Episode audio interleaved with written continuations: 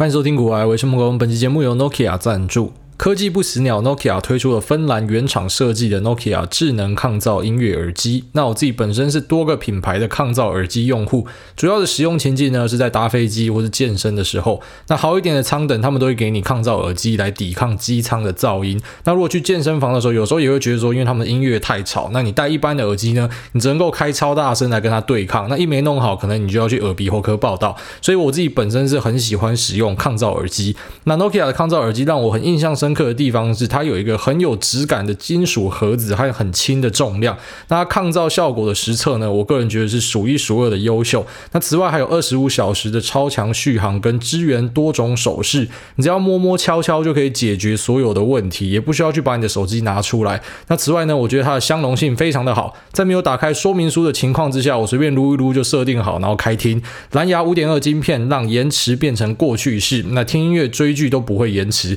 此外呢，现在再出来再放福利。给大家，那这款耳机的售价是四千九百九十九，预购的优惠只要二一九九，还送你原厂的五 A 闪充传输线。那这边提供给所有需要的朋友，买一台好耳机，让你的生活过得更方便、更舒适。那你可以在链接栏这边找到相关的购买链接跟说明。然后上礼拜 Q 有跟大家提到说，会去宏达店体验一下他们的这个 VR 技术啊，就是他们的 B Day。那 B Day 相关的内容，你可以在 bday.com 找到。那我觉得它是一个一言一蔽之呢，线上策展啊，就在线上办展、办活动、办演唱会的一个实验性的一个计划。那结合了 AR（Augmented Reality 扩增实境、VR Virtual Reality 虚拟实境，然后以及元宇宙 Metaverse。虽然 Metaverse 在苹果的观点里面，它就等于是 VR 这样。反正总之，我觉得这三个东西我们可以先暂时把它拆开来说这样。那我觉得它的 B Day 蛮屌的一点，就是它把三个东西合而为一，它同时结合了元宇宙的要素，包含说里面的一些，然后像是演唱会的道具，你可以买到狗博，然后就是美秀集团的主唱他的自己自制的乐器，那的 NFT 你是买得到的。那你可以在里面参与互动跟玩游戏，就是你不是只是去参加一个线上演唱会，你的角色是可以在里面飞天遁地，然后冲来冲去这样，然后里面的场景也做的很特别。那 VR 呢，就是可以搭配他们的 VR 设备，然后就身临其境这样。那 AR 呢，就是举例来说，你可以让吕世轩他妈走在你的桌上唱歌这样。所以我觉得整体来说是蛮特别的啦。那那天到了这个 HTC 的总部呢，我是邀了两个朋友去，一个就是 Jay，然后一个就是 J 的老婆 Jenny 这样。那我们三个人一起去，那。蛮印象深刻的，就是妈 HTC 小气到靠背，刚他妈车子开下去，看到有四个特斯拉充电桩，讲说可不可以充电一下？呃，先跟主管报一下，这样我想说，哎，干他妈充电是怎样？你来我家，我给你充到饱，我根本觉得没差，这样就要跟主管报，然后报一下又不行，然后我打电话给对口，然后又又不行，反正就不给你用充电桩就对了。好，那。我觉得就是他妈直接空下去啊！这种小气公司直接开空啊！不过呃，除了这一开始的小插曲之外呢，那上去体验了他们整个呃，就是目前 Vive 团队，他们 Vive 团队蛮大的，就包含说有些做设备的，那像跟我们接洽的这个呢是做内容的。那做内容的团队让我觉得非常印象深刻，就是我们上一集也有跟大家在 Q&A 回到说，我觉得创业最难就是找人，对不对？那我觉得呃，他们这个 Vive 的内容团队呢，就是有一群很强的人，就是我光是看他们做出来的东西，然后跟他们的愿景以及他们想要做的，就是接下来的的计划呢，那你就知道说里面是有很活的人在里面，这样就跟大家想象的宏达电是一个哦，怎么一千三百多块跌到现在妈三十几块，然后弹到八十几块，时代的眼泪哦，这样的一个画上一个等号，我觉得就不太对，因为看到。这么新颖的团队，那做出了这种，我觉得让我感到印象非常深刻的东西，就是其他上市贵公司可能要达到他们现在的这个成就，需要跑很长的一段路。不过当然，就是不是每个都是内容相关的嘛。我知道现在很多。啊、这个公司是想要讲自己是元宇宙相关的公司，可是实际上呢，他们可能只是出货元宇宙那所谓的设备啊、VR 里面的一小部分，然后就说自己是元宇宙概念股。那这概念股我也跟大家提醒过，你要非常的小心啊、哦，因为毕竟 VR 的量呢，以 Oculus 来说，差不多出货量是八百到一千万台，听起来好像很多，但实际上平板的量是几亿台。那手机的量是几十亿台，哦，所以这个量是超级小的。那也不是说什么啊、呃，里面用的技术是特别先进的，所以毛利特别高什么，其实也没有啦，啊，就没有，就正常嘛。有些用 OLED，有些用用这个 LCD，用 OLED 可能用一点 NOR Flash 这样，但是也不是说什么因为这样子毛利特别高。所以像这些概念股，我觉得你自己反而是要小心的。那我自己会选择去关注，如果说 VR 的概念股会挑内容产业相关的，所以。啊，其实宏达电的这个 Vive 啊 Vive 团队 Vive 内容团队，我觉得就是符合。就假设我要投资，会投这个啊。不过其实还要去研究一下，就是他们这个团队的产出最后面在整家公司占比是多少，搞不好很小。就像 Disney Plus，它其实，在 Disney 里面是很小的一个部门，大概营收可能就十趴左右这样子。所以，如果你是要投资 Disney Plus，你去买 Disney，变成你的钱好像只有一成是实际上在买这个内容，那九成你还是去买他们实体经济相关的东西。这样，我是不知道吗？宏达电会不会把这个内容团队拆出来？如果拆出来，应该绝对就是变标股哦，这个应该是没问题的。那那天我的体验，我觉得呃令我最印象深刻的是他们那个全息摄影的技术哈，就是现在在国外很多还是走 3D 建模，那 3D 建模其实在版权上会遇到很多的问题。简单来讲，是我做出来，那搞不好这个作者觉得是根本不像我，或者他觉得不好看，那光是啊、来回要去调，要去呃整理，要去啊、把双方的意见拉平，其实可能就要花很多时间跟很多精力。那当然要花很多的钱哦，这个是需要可能动画团队这样子。那他们做的这种全息摄影技术呢，是直接把人搬进去，就是它不太像是一个什么卡通版或是呃一个这种动画版的人，他就是把真人给搬进去。所以你戴上这个 VR 眼镜，你就是看到超级大的呃这个啊美秀集团的团员，你就看到超大的一个狗博在那边唱歌。那我觉得。很特别，然后你还可以飞来飞去，那我就试着要飞在下面，就是看人家群底这样。我说，啊，我们早就想到你们这些变态，所以每个人都穿裤子这样。反正就是啊、超级大的一个人，然后在一个啊、以台湾某个地点作为背景，他把它做成废墟风格，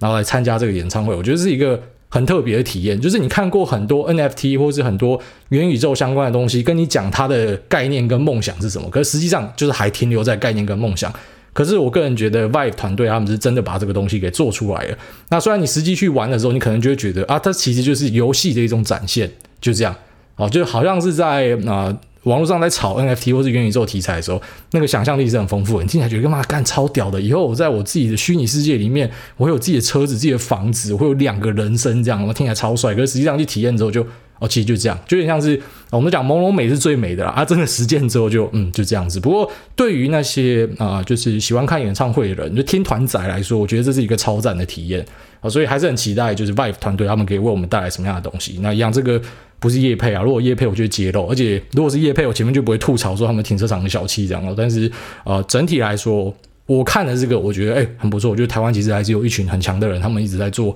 呃，就是真正切到目前世界最先进题材的一个话题，而且他们实际上真的有把东西做出来。好，所以我就顺便跟大家补充一下，因为我们这几集都有跟大家提到 NFT 的概念嘛。那我很常吐槽说，他就是妈把一个 JPEG 档炒到天上去，但其实也没有那么单纯的。就本质上没错，就是一个图片，然后这图片啊、上链了之后呢，那可能就可以炒到很高的一个价格。可是某种程度呢，它也像是一个就是高尔夫球证这种感觉。就是如果你今天一样都是有持有这个 NFT 系列的人呢，那在实物上的运作就是你们可以加入一个 Discord 群。那在 Discord 群里面，他们会分享所谓的 Alpha Leak。那什么叫 Alpha Leak 呢？就像投资人会讲说，我们 Seeking Alpha，我们去找超额报酬，Alpha 就是超额报酬。那 Alpha Leak 可能就是内线消息，简单翻译就是这样子。那只是这内线消息有些是比较高阶的，有些是很烂的。高阶的就是可能真的是，然后俱乐部里面都是很屌人，他们知道下个计划在哪里什么的。那稍微烂一点的，就是他们也是拿二手东西，你懂吗？就是目前他们知道哪里有空投什么，可是这个其实你只要稍微去查，你自己也查得到。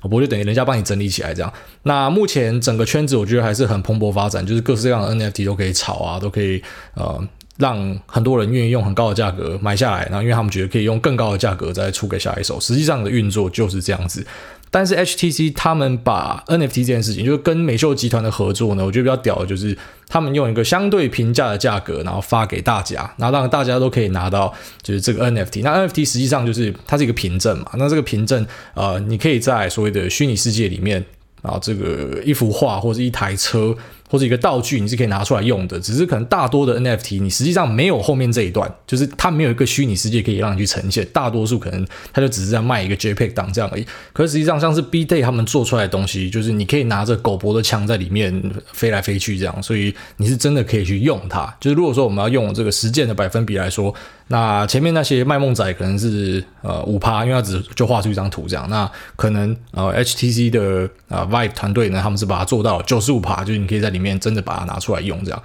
那实际上用的时候啊，又怎么样？所以就就还蛮有趣的啊，因为我目前是对于那些呃炒的很夸张的 NFT 的这个整个场域跟环境呢，我会给大家建议，就是你还是要非常非常小心，因为这个很类似于我们在两三年前看到的 ICO 哦，那时候有很多的这种所谓的啊，我们会讲 IPO 是就是第一次发行股票嘛，那 ICO 呢可能就是 Initial Coin Offering，就是他们发行这个新的币这样。那当时也是什么币都可以炒哦。如果说你是比较新的股民，你不知道这一段故事，或是比较新的币圈的人，可能也不知道这一段故事，因为有很多的呃老币民呢，可能后来在那时候就就毕业掉，就整个就掰掉了出去了。但当时如果说有 有有厚的有撑住的，那抄了一大堆比特币的，现在又再一次又发财。所以市场确实不管是币圈或是啊、股圈，其实都差不多，就它会一直在啊极度乐观跟极度悲观之间摆荡。哦，那可能每次的周期会不太一样，可是实际上，就当你看到一些很疯狂事情发生的时候，你当然可以选择 Formal 进去参加哦。那呃，你也可以选择就是在旁边观望或什么的。反正我觉得这都没有对错啦，你就做自己舒服的事情就好啊。你也要记得，反正你。你获得多少的报酬，往往就是你也承担了相对的风险啊，也没有那一种什么你没有承担任何风险，然后你就可以获得很很大的报酬，没有这种事情啊，所以还是跟大家提醒一下，那要去注意这部分相关的投资这样啊。不过我觉得在美秀集团他们发的这个啊 NFT 里面呢，我倒是看到了一个新的应用可能性啊，我觉得这可能才是未来的主流吧。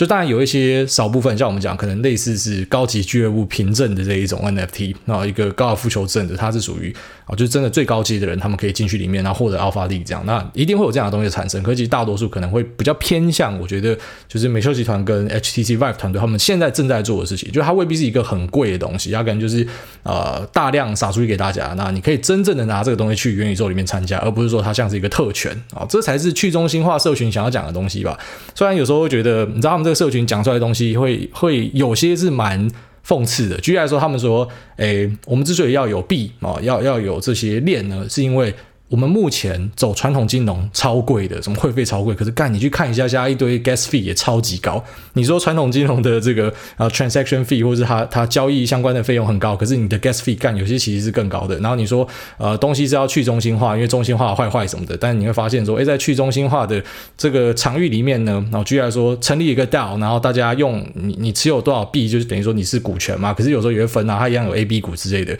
就是有些人的币就是比你的币值钱嘛，或者说你实际上。呃，你感觉你自己有投票权，但是持有最多币的人还是可以决定所有事情嘛？就我们讲的巨鲸，他这样可能偶尔偶尔会出来亮一下，大多时间都躲起来，但是实际上他就是老大嘛。所以有很多东西确实还是处于这种啊、就是假设说我们今天是纯粹谈心的话，我会告诉你说还是有蛮多矛盾的地方。但如果说我们是用这个市场的角度去去去论述的话呢，其实我不太会跟大家说，哎，这个东西是合理或不合理。反正你觉得 OK 就进去，只是你要记得啊、可能在几年前在 ICO 也是杀了一堆人啊，所以呃。希望你不要被杀到，哦，大概是这样。好，那我昨天在喂奶的时候观察到一个神奇的现象，哦，就是全世界的被动元件股啊，passive components 全员上涨，在礼拜五的时候全员上涨。哦，美国的 Vishay，那日本的春田 TDK 太阳诱电 Marua，哦，韩国的 Samco 三和，中国的风华高科顺络，台湾的国巨华新科，昨天全部人都是上涨的。那当然，这不是要跟大家暗示说是不是被动元件又要开启什么大行情，因为目前市场上对于被动元件的看法是，哦，在一般品这部分库存可能是偏高的。那其实被动元件在今年年初有一波行情，应该说所有跟笔电、平板相关的东西，在今年年初都有一波行情啊，因为 work from home 的拉货潮。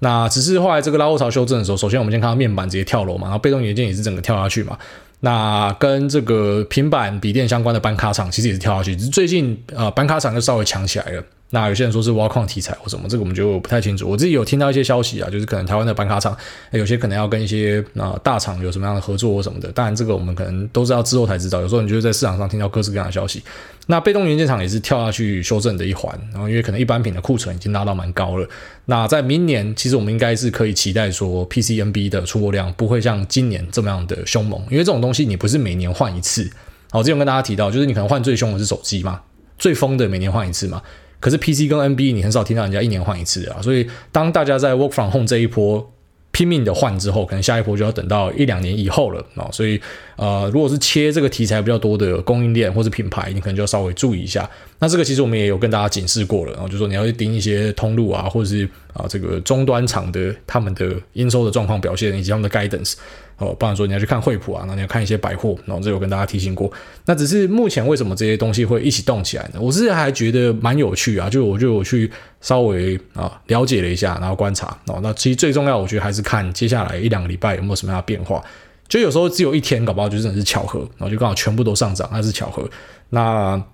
好像稍早之前，就差不多去年的十七月，有跟大家提过，化合物半导体集体上涨嘛，就美国、台湾，然后日韩的全部都一起涨，然后之后就有一波的小行情这样。那在这一波呢，被动研究有什么样的题材呢？我就在想这件事情。那首先，呃，我们可以知道，就是在呃 PCMB 这边，反正已经遇到下修，所以冲击是还蛮大的。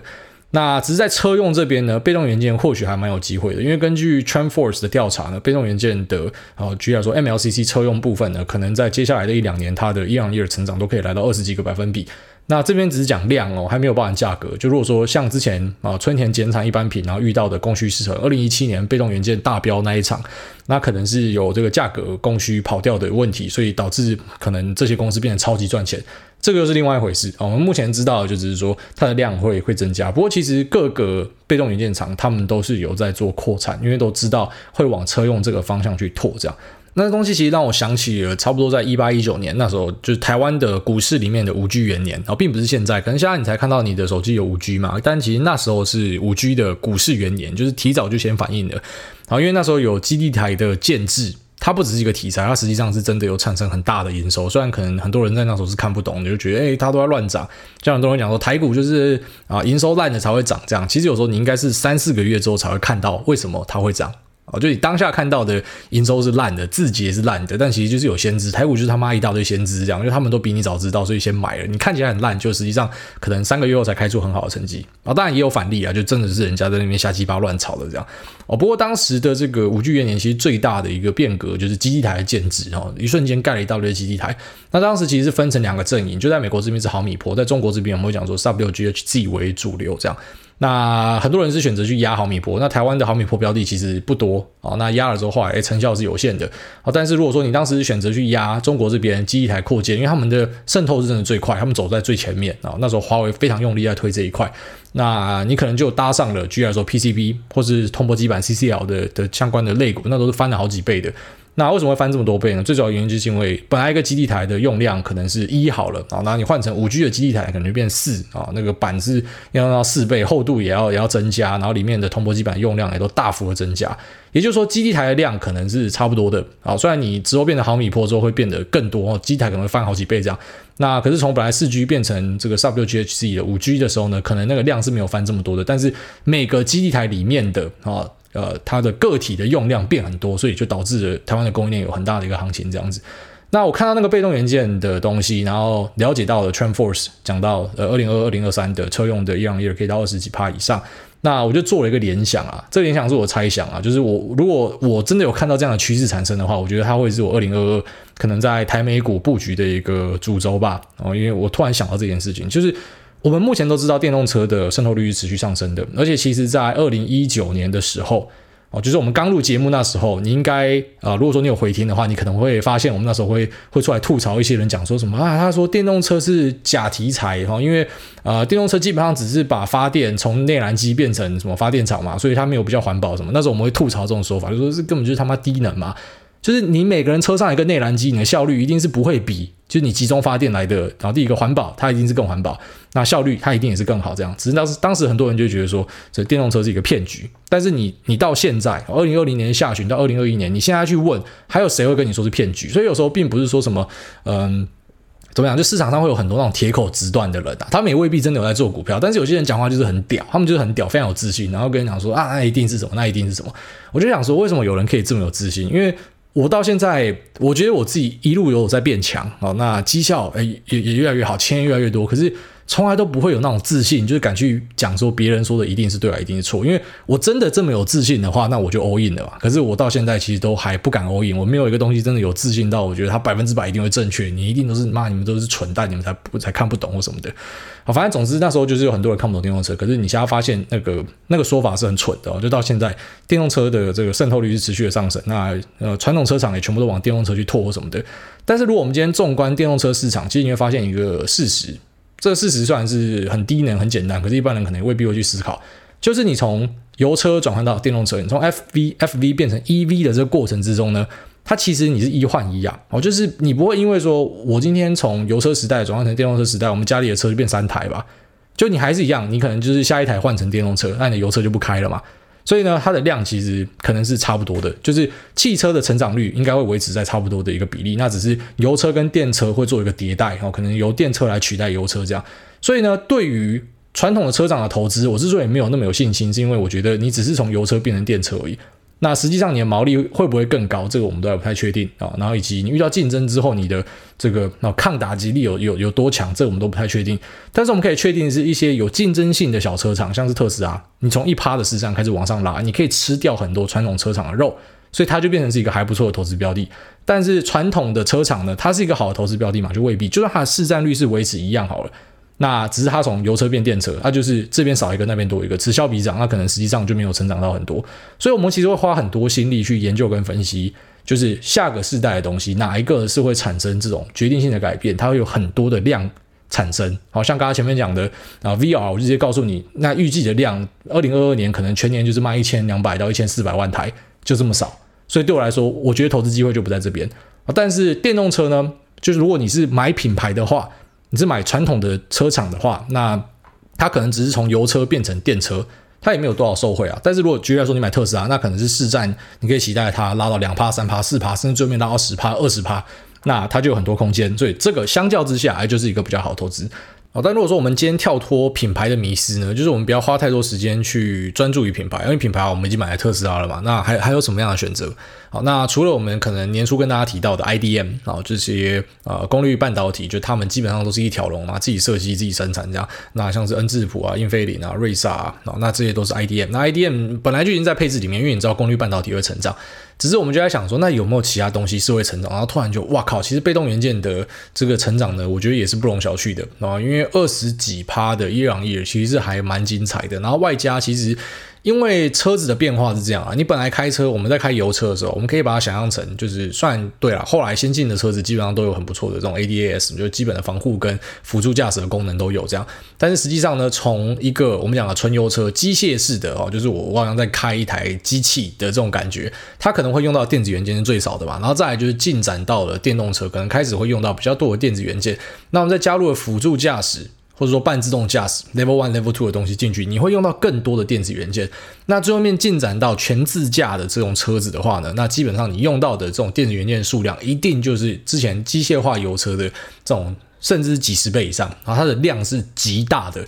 那我们今天知道说品牌是一个此消彼长的过程啊，因为我们并没有说有外星移民进来，导致我们可能人类的用车的需求会高很多，或者说车子有做出什么破坏式创新，那可以让一些啊可能相对没有那么富有的国家啊，中国、非洲，大家突然都开得起车，所以车子的这个成长率暴增。我们没有看到这样的事情嘛？但是我们可以确定的是，里面的电子元件的的数量会增加非常的多。那我才突然想到说，这有没有机会去复制？就是呃那时候五 G 的那个题材哦，就如果说你当时是选择去买品牌的话，哦，买电信商，这就很奇怪嘛。因为电信商它并不会说从四 G 变五 G，然后它就诶因为这样赚很多钱哦。因为五 G 的费率基本上如果你调很高，可能大家连换都不要换的嘛，所以基本上费率切过去会是差不多的。所以它毛利也不会因为这样增长嘛，它也不会因为这样子有有更多的市占嘛，就是可能就是一样，就是四 G 转换成五 G，所以相对来说它就是没有那么好的一个生意。那我们就把这个同个逻辑拿来电动车套的话，就如果你今天是投资车厂哦，那可能就是像这些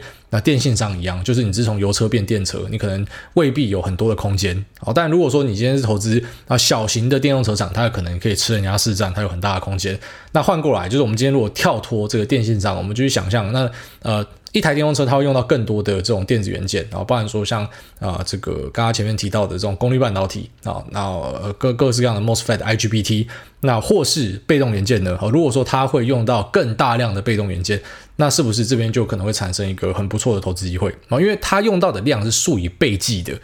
好，所以。可能我在想啊，就是因为我那时候看到这样一个现象，我突然脑中就就炸出了这些想法，所以就选择在这一集分享给大家哦。那也不要说你听完之后，然后就跑进去买被动元件，然后下跌之后回来问为什么啊？我对于这个产业的。看法，我觉得是看多了，因为基本上它已经有点跳脱了之前的那种我们传统想象的景气循环股，就是你赚的时候很赚，然后赔的时候就也就是跟狗屎一样。基本上，我觉得它进入景气循环的下修的这个过程之中呢，它的那个底也是越垫越高。哦，那之后如果说需求再上来的话，那或许这边也会有一个还蛮不错的机会啦。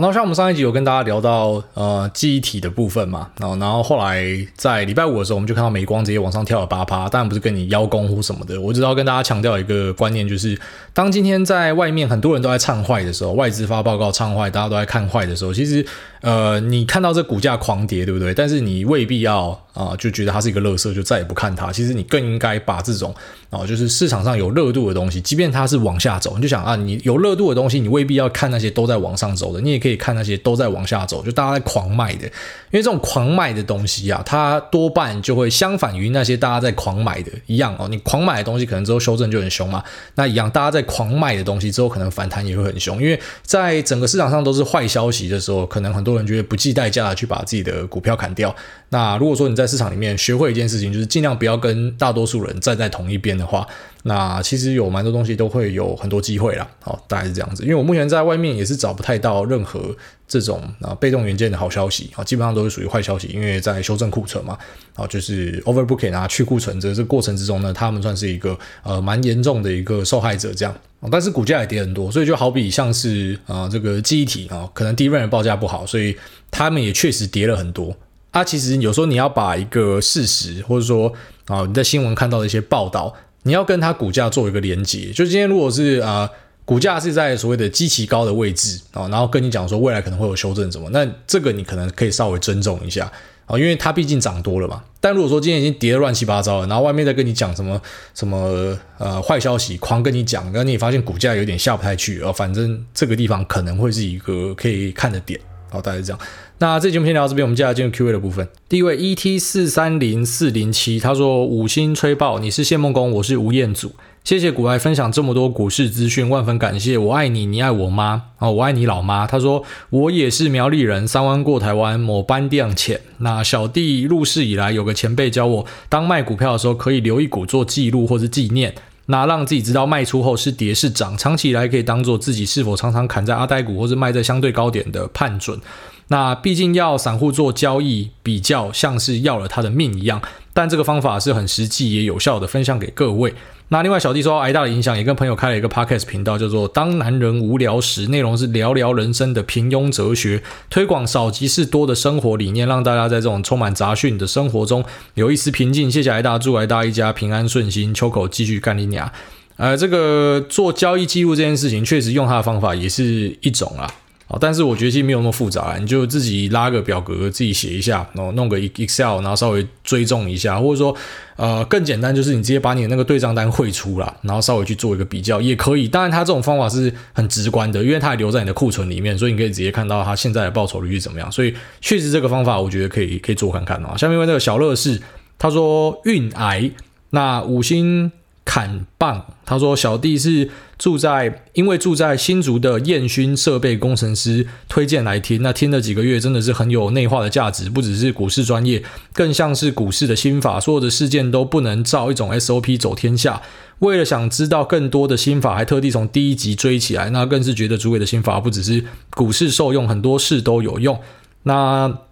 主委之前说德州扑克也很像股市，我发现运彩也是一样。某支强队在短期的比赛或许不会每场都赢，但一整个赛季下来，一定也是热门夺冠的前几名。那而队上的明星球员在比赛的前一天是否有跑夜店，都有可能影响到队伍的成绩，所以一场比赛也不是很好预测。那所以每一场都要均注，不能够 all in 干进去。也是要用估值去判断队伍的强弱，那长期看来都是有可能的夺冠热门。内化完后，那也要来开个 podcast。大家好，我是运癌，我是三重谢梦工，再次五星砍棒。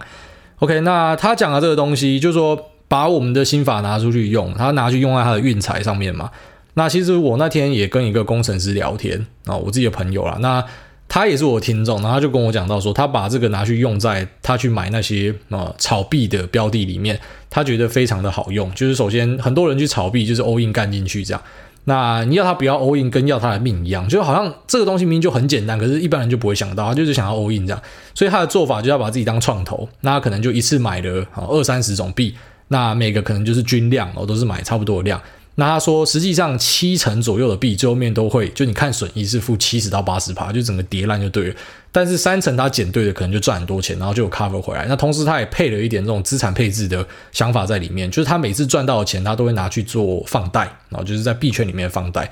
他的说法是这样啊，因为我认识币圈人没有到很多，但是我发现蛮多人都有这个共同的说法，就是真的很有钱的人啊，极少数是那种很专心在炒币的，但是真的很有钱的，可能是比较偏向就是在放贷那一边的。那我觉得跟股票也是很像啊，就是去追标股，然后追到变超有钱的人，其实也是属于相对少，就是硕果仅存的人才有才有这个办法。所以很多股市前辈都会跟你讲说要要守成嘛。那守成的方法是什么？就是可能你每次啊大战之后赚到的钱，你就一部分要拿出去买 ETF，甚至有些这个股市长辈是跟你讲说，你就去买房子就对了。你赚到钱，你一定有一部分要拿出来，因为在市场里面你做这种很很激进的行为啊，或者说你在币圈，或者说你在运彩里面。你做这种很激进的行为，你捞到的哈，你就要知道有一天你可能会赔回去，因为毕竟你可以赚到这么暴利的报酬，你扛的那个风险一定是超大的，所以你这一次运气好，不代表你下一次运气会好哦。所以确实我们在里面分享的一些东西，呃，除了这位听众之外，那另外一些朋友，或是我们之前也有蛮多听众有反映过，说在现实生活中可以用，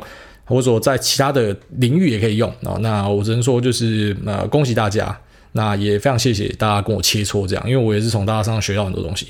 下面会射出人生闷闷闷，他说三十公分小韭菜哦，三十公分一定不是小韭菜，这是大虫牙。他说：“股外大你好，先给你五星吹爆。”那小韭菜有两个问题要请教。首先在股灾的时候，刚好储蓄险到期，投入了一百万买了零零八五零跟二八八五。好，那目前的获利大概是五十趴，大约赚了五十万。老婆说快卖要买车，那可是后来因为忘了，那也没有一直追踪，所以就放到现在。想要请教，是该持续投入吗？还是要先卖出再逢低捡回？那每个月都有固定收入，大概三万块左右可以存，但是都每次想要捡便宜，买跌不买涨，哈哈，这样的观念对吗？最后问一个问题，那股票就是资产。随着价格提高，但是都没有卖，未实现损益也是资产的增加，对吗？那应该要持续投入本金，让本金扩大，不知道这样的观念对吗？感谢。啊，那先回答你那个要不要高卖低买这件事情啊，这个是股市里面最大的谜团，就是大家都可以讲得很简单，说，呃，股市是这样，就是买低卖高嘛。这么简单嘛？哦，那为什么这么多人还是在股票里面赔钱？就像是我们走火入魔那一集讲的，你研究了半天，你就是要解决一个问题嘛，就是股票到底明天是涨是跌？可是你会发现，哎，就是真的很很困难哦。即便你可能因为啊、发现了一些投资的理论，然后获得诺贝尔奖的那些大师们，你看他们好像也没有因为股市真的变得极端的有钱，变成世界首富，就是它不是这么简单的事情哦。它里面牵扯的东西很复杂，虽然看起来表象上就是对啊，你不就是呃看多就买多，那看跌就买跌，而、啊、实际上胜率可能就是 fifty fifty 嘛。假设说你。扣掉平盘的话，所以没有那么简单呐、我觉得你要去什么高卖低买，你一定有时候会成功，啊，一定有时候会失败。有时候你卖了之后，它就回不去了，然后它就是可能一路就往上涨了。那有时候你觉得这个地方是低了，你一买就它就一路往下跌了，那都是几率的问题啊。那再来就是你说呃，这个要要持续投入嘛啊？那首先二八八五是元大金吧，然后零零八五零是。啊、什么 ESG ETF 吧，这两个东西基本上都不是我会选择的东西啊，就一样啦。我觉得你真的要拿来所谓的纯的东西啊，纯股的话，我会建议你纯指数型大盘 ETF 啊，因为这个东西是太弱留强，老生常谈讲过 N 百次了，就是呃烂的东西出去，好的东西进来，所以它要拿来存是 OK 的，因为它自动有这个太弱的过程。可是你去存任何一个单一的标的啊，像是你讲什么元大金或什么金，就是。很多当时我们觉得不可能会倒的东西，后面都倒了哦。这个历史上太多了，银行啊、大企业啊，很多都都倒掉了。这样，所以我会觉得，如果真的要用到这种继续投入去存的话，呃，我不会选标的，我绝对不会选标的。就算是选标的，也会选一篮子标的，就自己干一个 ETF 出来这样。然后再来就是他说啊、这个买跌不买涨这个观念对吗？没有对错啊。对于动能派的人来说，他会觉得你很奇怪。可是对于一些价投的来说，他就是买跌不买涨，很少听到做价值投资的人会去买涨哦，所以呃，基本上我觉得没有没有任何的对错，就是两个方法都是可以用的哦。那再来就是他说呃，股票的啊股票就是资产嘛，那未实现损益也是资产的增加，对吗？当然是啊，只是股票的波动比较大。哦，所以可能你在做财力证明，你要拿去给人家认的时候，人家未必会认。好像那时候我要去办房贷的时候，我一大堆股票拿去认，那他就觉得股票是这个啊风险资产，所以它不太算是资产。我说，那我今天把它全部卖掉变现金够了吧？哦，那他也讲说，可是你要在你的账户放半年以上。我说，干这就是我的钱啊，不然你要怎样？所以确实啊，就是在一些呃像这种银行的认证上，他可能会觉得这个算是比较高风险的东西。但毕竟就是你的资产，它就是你有多少钱的一个证明嘛。那就像房地产一样啊，房地产你也可以讲说，我今天买下去，然后它啊，可能当时是买这个两千万好，两千万房子，所以你就说你资产有两千万，可实际上搞不好现在实价登录已经往下降了，或者怎么样，或是往上升了，所以资产的价格本身就是浮动的，哦，只是股票的浮动可能会更剧烈而已。那你要去看你的净资产的话呢，确实就是直接看啊，就是未实现损益，不管是正的或是负的，那整个算进去就是你的整体的资产的总额这样。所以这样看是没问题的，就不是说什么一定要实现变现金之后才变成资产哦，并没有这样的事情。如果说你今天说好一定要实现的话，所以举例来说，你今天存的这个大盘四型 ETF，不管是啊美国的这种啊 VTIVO、IVVSPY，或者台湾的零零五零六二零八，然后呢，你有一天把它卖掉了，然后卖掉之后你就说哇，我实现损益了，这终于变我的资产了。然后十年之后，你就会发现，你就想啊。你二十年前你的现金哈一样是一百块，你可以买什么东西？然后呃二十年后的今天一百块你可以买多少东西？你握着现金，你觉得好像是很实在嘛？它就是现金，可实际上你发现哎现金贬损的超快的。可是二十年前的大盘跟二十年后的大盘，你稍微比一下就知道了。所以呃资产这种东西基本上就是你就直接用它目前的净值去认列就好了哦，然后去认知股票资产它的波动会比较大。哦，大概这样就可以了。那下面为这个中立兔妈妈，她说好节目一定要五星吹爆。那还让你好听的节目一阵子了，也觉得投资是一辈子的功课，也想好好学投资。那因为股市新手啊，所以想问股市初学的话，是要先把基本面学好为主吗？那有没有该注意的事项或是建议？谢谢挨大，祝全家平安，小孩乖乖听话不捣蛋。然后谢谢这地方妈妈。然后她说入门要先学什么？其实基本面学好，什么叫学好？我觉得很难去定义这件事情。就是基本面到底它的本质跟范畴是什么？我个人是觉得，就是比较早期进来的人，可能啊、他一开始会很着重于我要把财报看懂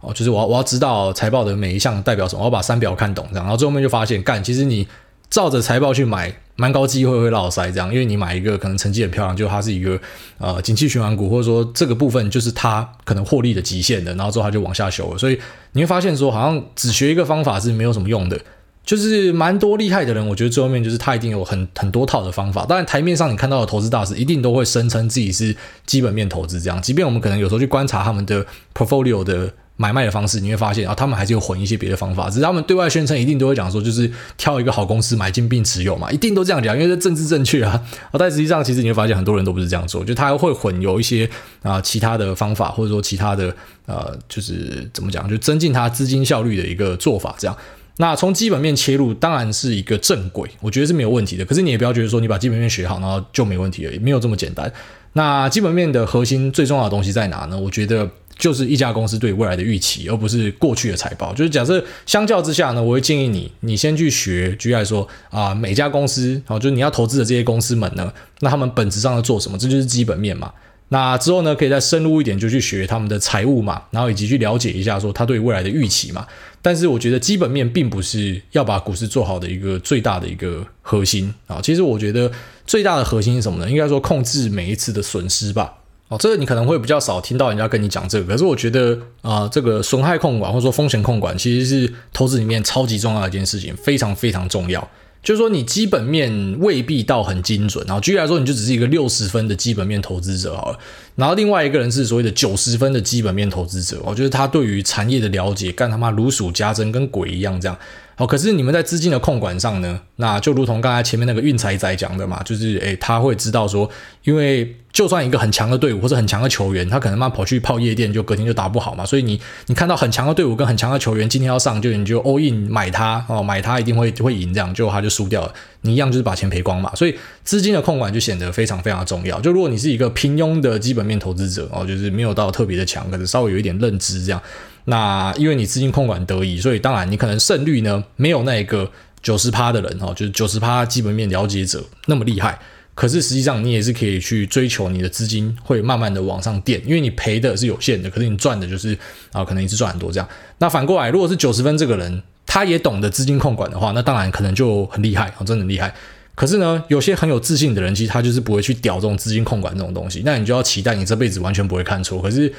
真的有这么简单吗？你其实我们生活中，我觉得最大的决定是什么？就是挑老婆跟老公吧，因为都是他妈跟你一辈子的东西。可是我们离婚率是多少啊？哦，你去看下离婚率是多少？就是这种我们觉得是生活中最重要的、最不应该犯错的东西，干他妈一堆人犯错。所以你是哪里来的自信，觉得你在投资里面不会犯错？哦，就算你真的是很强很强，可是如果你把把都 all in 干进去的话，你只要看错一次，你一样是白马，因为你是 all in 嘛，所以你一次资金就是百分之百嘛。所以其实控资金我觉得是很重要的，控损失是很重要的。就是你每次你要知道，你这一注买下去啊，然后你的这个最差的状况是可能会赔多少钱。先不要想你会赚多少，先想你最差会赔多少。那如果说你每次赔都不会把你扫出去，你就想那呃整体来说，你只要啊、持续的活在市场里面，就是永远都是机会，然后你永远都有机会会会东山再起，或者说你可以呃有这种啊、下一次期待可以抱到一个标股的机会。好，反正就是你不要毕业，所有东西都还是有机会的。所以从基本面入门是 OK 啊，但是啊更重要的是先学会怎么样去控制每一次的风险，然后这个应该是最最最重要的。然后再来你才去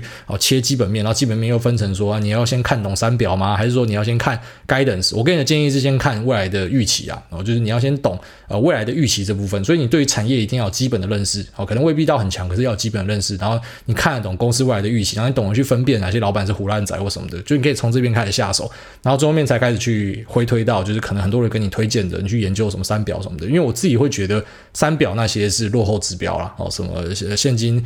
啊，资产负债表啊，然后损益表啊，现金流量表啊，那个是有点落后指标，我自己觉得啦。哦，所以呃，在在学习上，我觉得那个可以稍微排后面一点。好，下面一位 Mega Quote 他说，快速筛选机制的讨论。那如果我中了两亿的乐透，可以请主委趴在地上，把屁股翘高高给我干嘛？不要。不是啊，我跟你讲，那个快速筛选机制是说，好，假设一样，你也是讲投资的，好了，然后你的这个投资绩效就真的超强嘛，然后或者说你的钱真的很多嘛，那我会觉得，就你讲什么，我就会点头嘛，因为你一定有你的方法才可以办到这样嘛，我就愿意听你讲话这样。但是不代表说你他妈中乐透就可以插我屁眼这样。下面一位这个散户冲浪手，他说五星吹捧吹吹。感恩主委，赞叹主委，感谢梦工主委上次把要爱爱念完，听得感动万分。那特地再次上来感谢主委。身为散户冲浪手，最近也有一些股市交易上的疑问。我只是个奈米菜鸡，那股龄一年半左右，原本绩效不太稳定，近期的绩效进步很多。那想问主委，近期的盘势是不是太好做了，还是我进步了？那我不太看基本面，只看技术筹码，使用的策略是